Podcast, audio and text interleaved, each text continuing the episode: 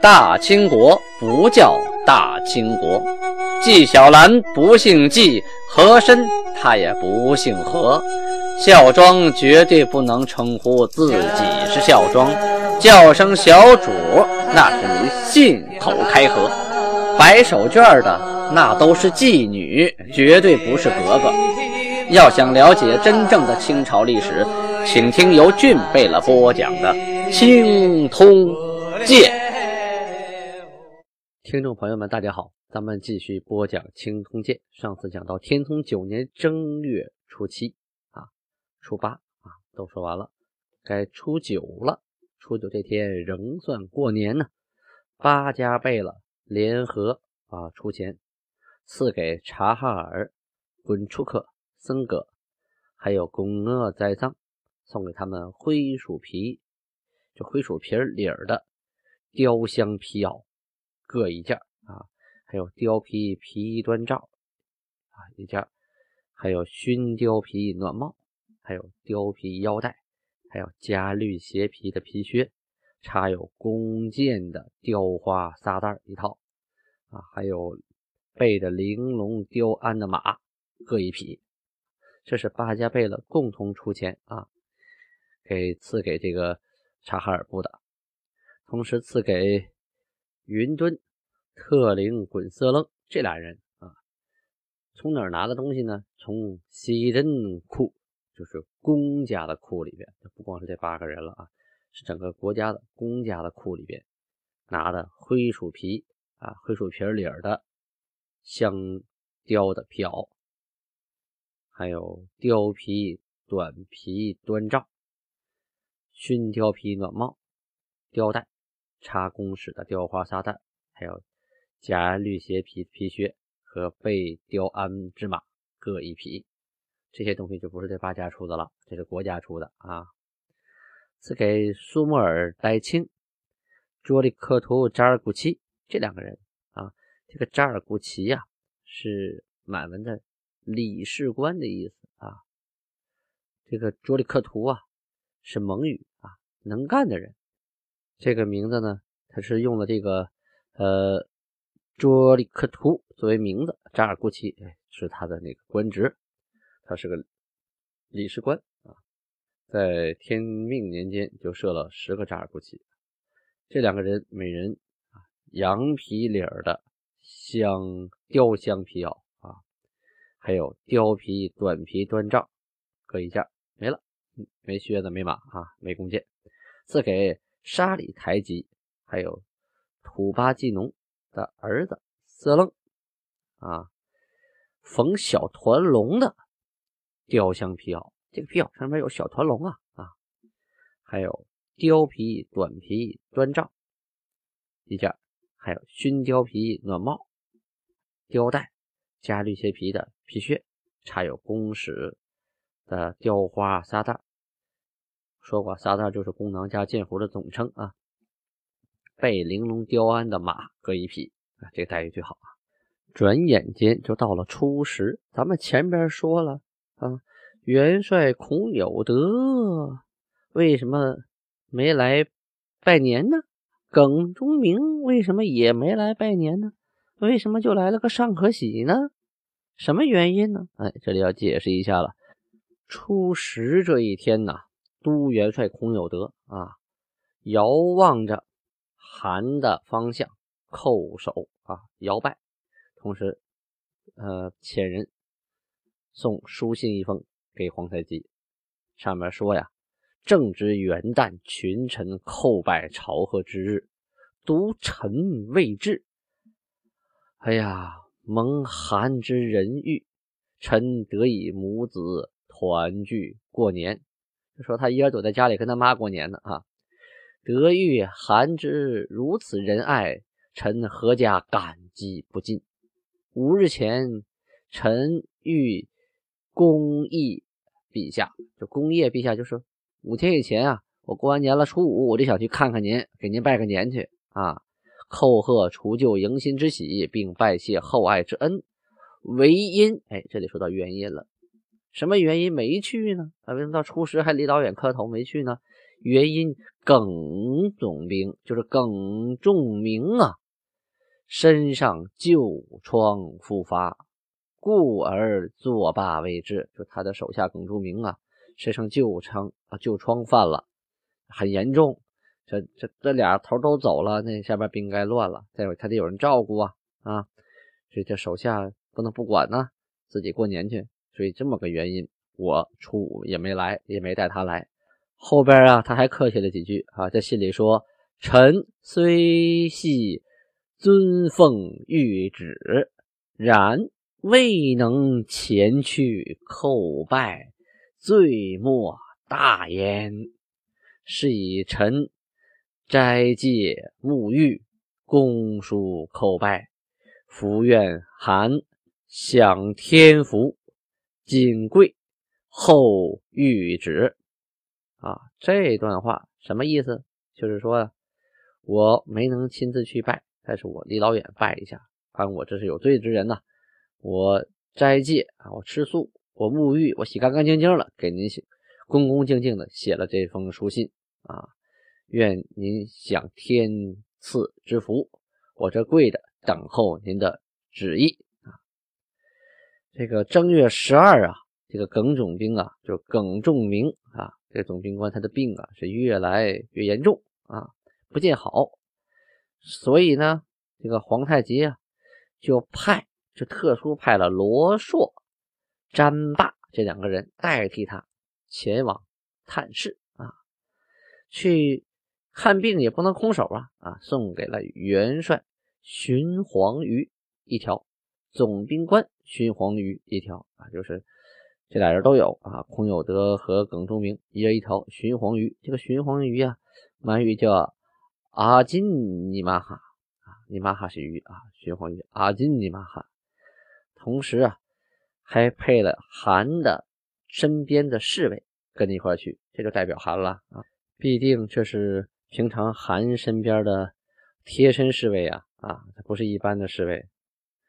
同时呢，还送给了元帅，就是孔有德呀，两只良犬，就特别好的狗啊，也送给总兵官两只良犬啊，这样派去的这个罗硕和詹霸呀，还有送一块就给带过去了。等他们俩回来呀，跟送犬的那个侍卫呀回来禀告说，他们看见这狗啊，特别高兴，特别喜欢，哎呦，连摸带抱的不都不舍得撒手啊。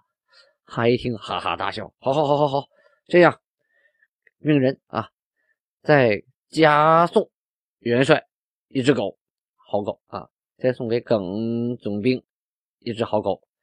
同时，那个尚可喜也不能忘了，给尚可喜也送去三条良犬啊。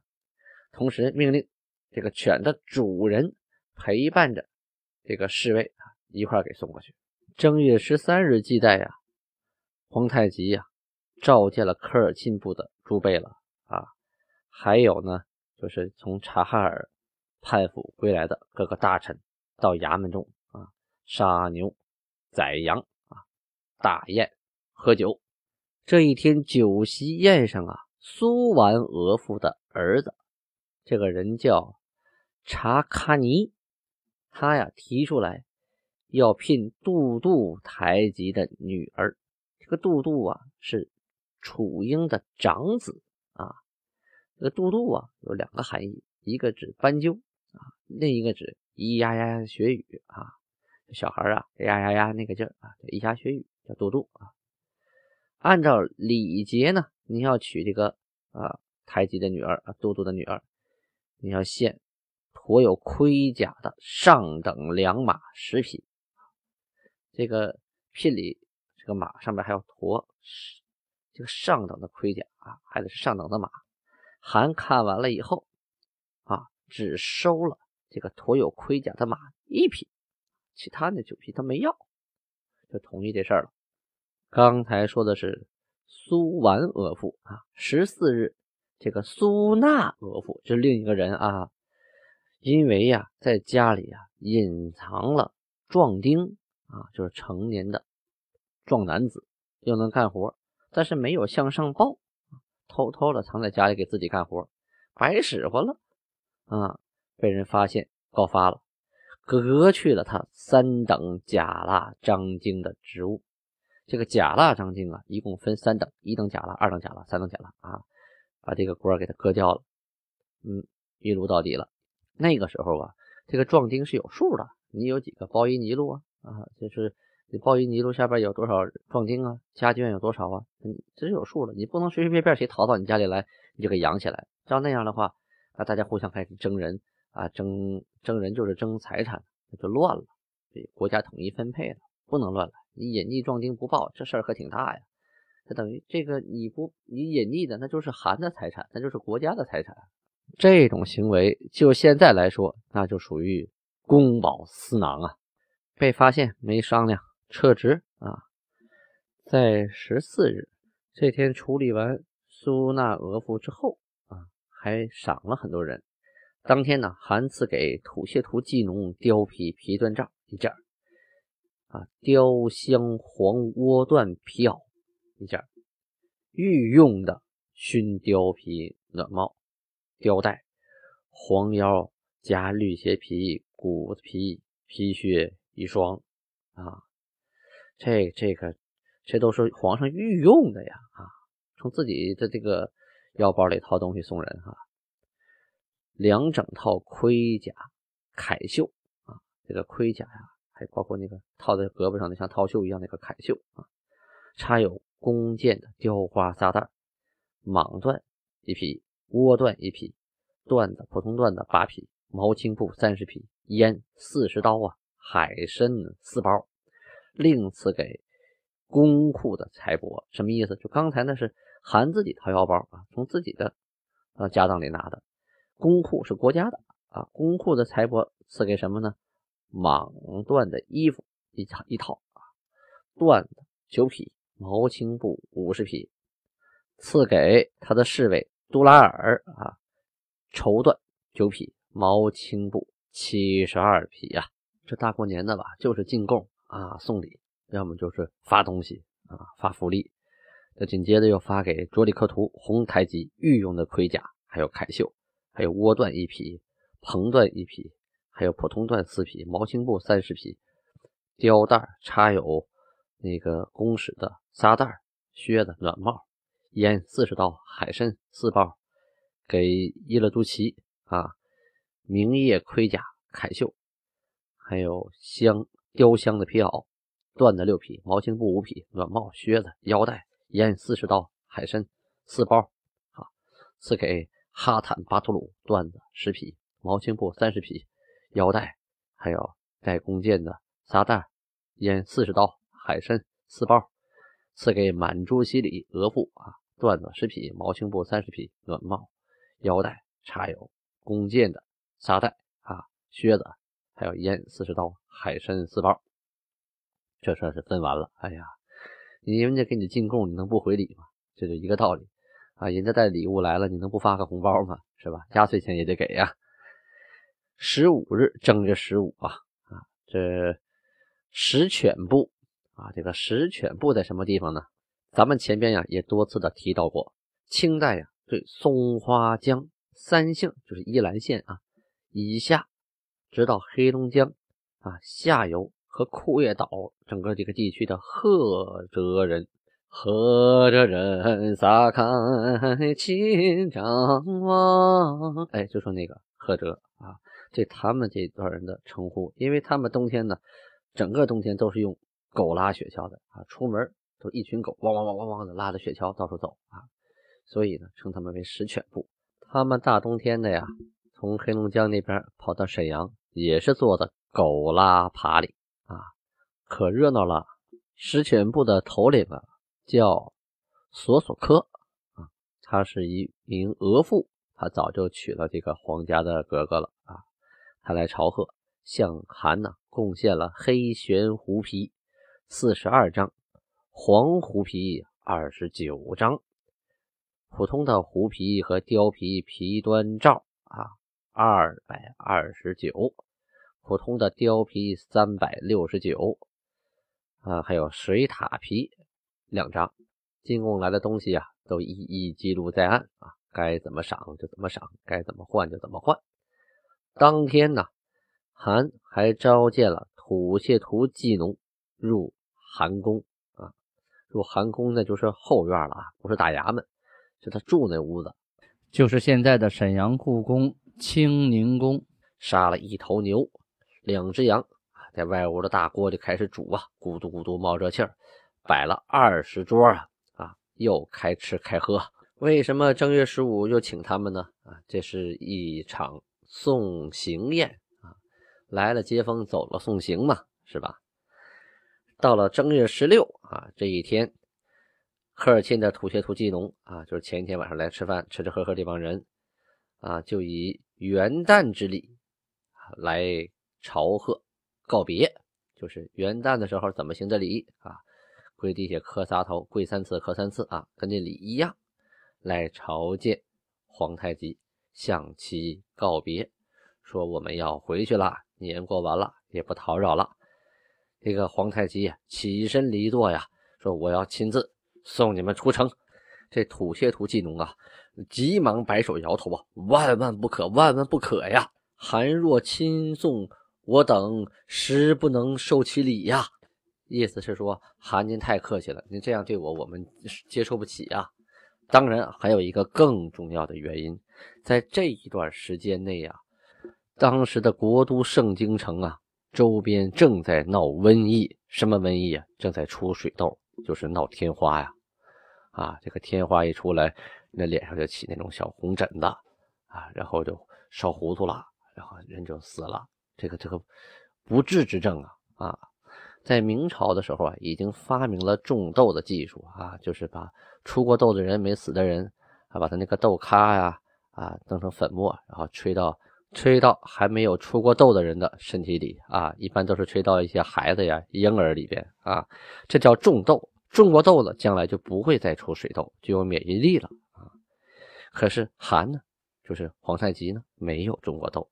所以啊，大家害怕呀，你这出来送我们，万一染上了痘，这挺过去还行，挺不过去，我们这罪大了，是不是？所以啊，他就说：“况寒之玉体尚未出花，就是还没有出过天花。今寒宫附近正在出痘，成为可怕，祈请寒免送！啊，这是不是闹着玩的？皇太极怎么说？尔等皆朕之子弟。”送与不送何妨？昔尔等来，吾则迎；去，吾则送。今虽登大位，亦不可忘却旧礼啊！什么意思？当初啊，你们都是我的亲兄弟啊的子弟，来了啊，我就接；走了，我就送啊，没什么说的。这今天我登上大位了。我到这个位置了，我不能忘却旧礼呀，我不能就装大个了呀。于是啊，韩硬是带着大贝勒等等等等啊，率着下边的贝勒和台吉送这个土谢图祭农他们出了沈阳城的北门，一直到了北门外的演武场啊，以送别礼呀，饮酒敬茶，然后韩带着队伍回了大衙门，就是回了现在的沈阳故宫。正月十八的时候啊，档案记载，把八家贝勒啊值班时公用的备鞍的马，就是有鞍子的马呀，三匹，赐给了谁呢？赐给了其他特车尔贝、色楞布都马尔和色楞车臣这三个人一人一匹。具体干什么呢？档案上没说啊。正月十九日，自察哈尔部啊叛归的大臣。多尼库鲁克李凤就是亲自啊啊护送察哈尔汗的福晋妥善来归呀，这个这是有功啊啊！苏勒汗就是皇太极呀啊，就嘉奖他，赏给他披甲之马，这可不是一套盔甲，是说整个这匹马呀都披满了盔甲啊。这是很少有的，同时给他了个赐号，赐号为杜拉尔达尔汗贝勒，杜拉尔达尔汗贝勒啊，加给了金印之书，就是敕书啊，上面盖的啊含的金印，上面怎么说的呢？凡于国中行走，没有住宿，有官腹中供给口粮，世代不变，不由他处供给一马及口粮。就说以后啊，只要你拿这本拿这个书啊，金印，在女女真界那个金国的范围内，不管你到哪儿啊，你是吃啊，你是住啊，我们全管了。而且不光你，你的世世代代全管了啊！你这回功劳太大了，你千里迢迢啊，历尽千辛万苦，把察哈尔林丹汗的福晋给我送到了盛京沈阳啊，这是大功一件。所以呢，你的子子孙孙、后后代代找到哪吃到哪，国家全管了啊，世代不变。别地方不用管你口粮，也不用管你一马。但是后边还有几句话，叫“出师令居前，狩猎令居中。凡男自报其名，领取备鞍之马；凡女自报其名，领取捏者女朝褂。天聪九年正月十九日，就是不管什么样的恩典啊，后边都有这一条：打仗你得往在前边往前冲啊。给你一个披甲的马，是让你躲在后边的吗？那肯定不是了啊。呃，同时呢，狩猎让你居中，那这是很占便宜的。狩猎的时候，你是负责在中间负责射动物的，不是在两边当围歼啊，负责围动物的。所以这也是一个很好的待遇啊，不是打仗光往前冲，嗯，享受的时候你也在中间。正月二十日有人病故了，病故之后他的职位怎么办呢？咱们明天接着说。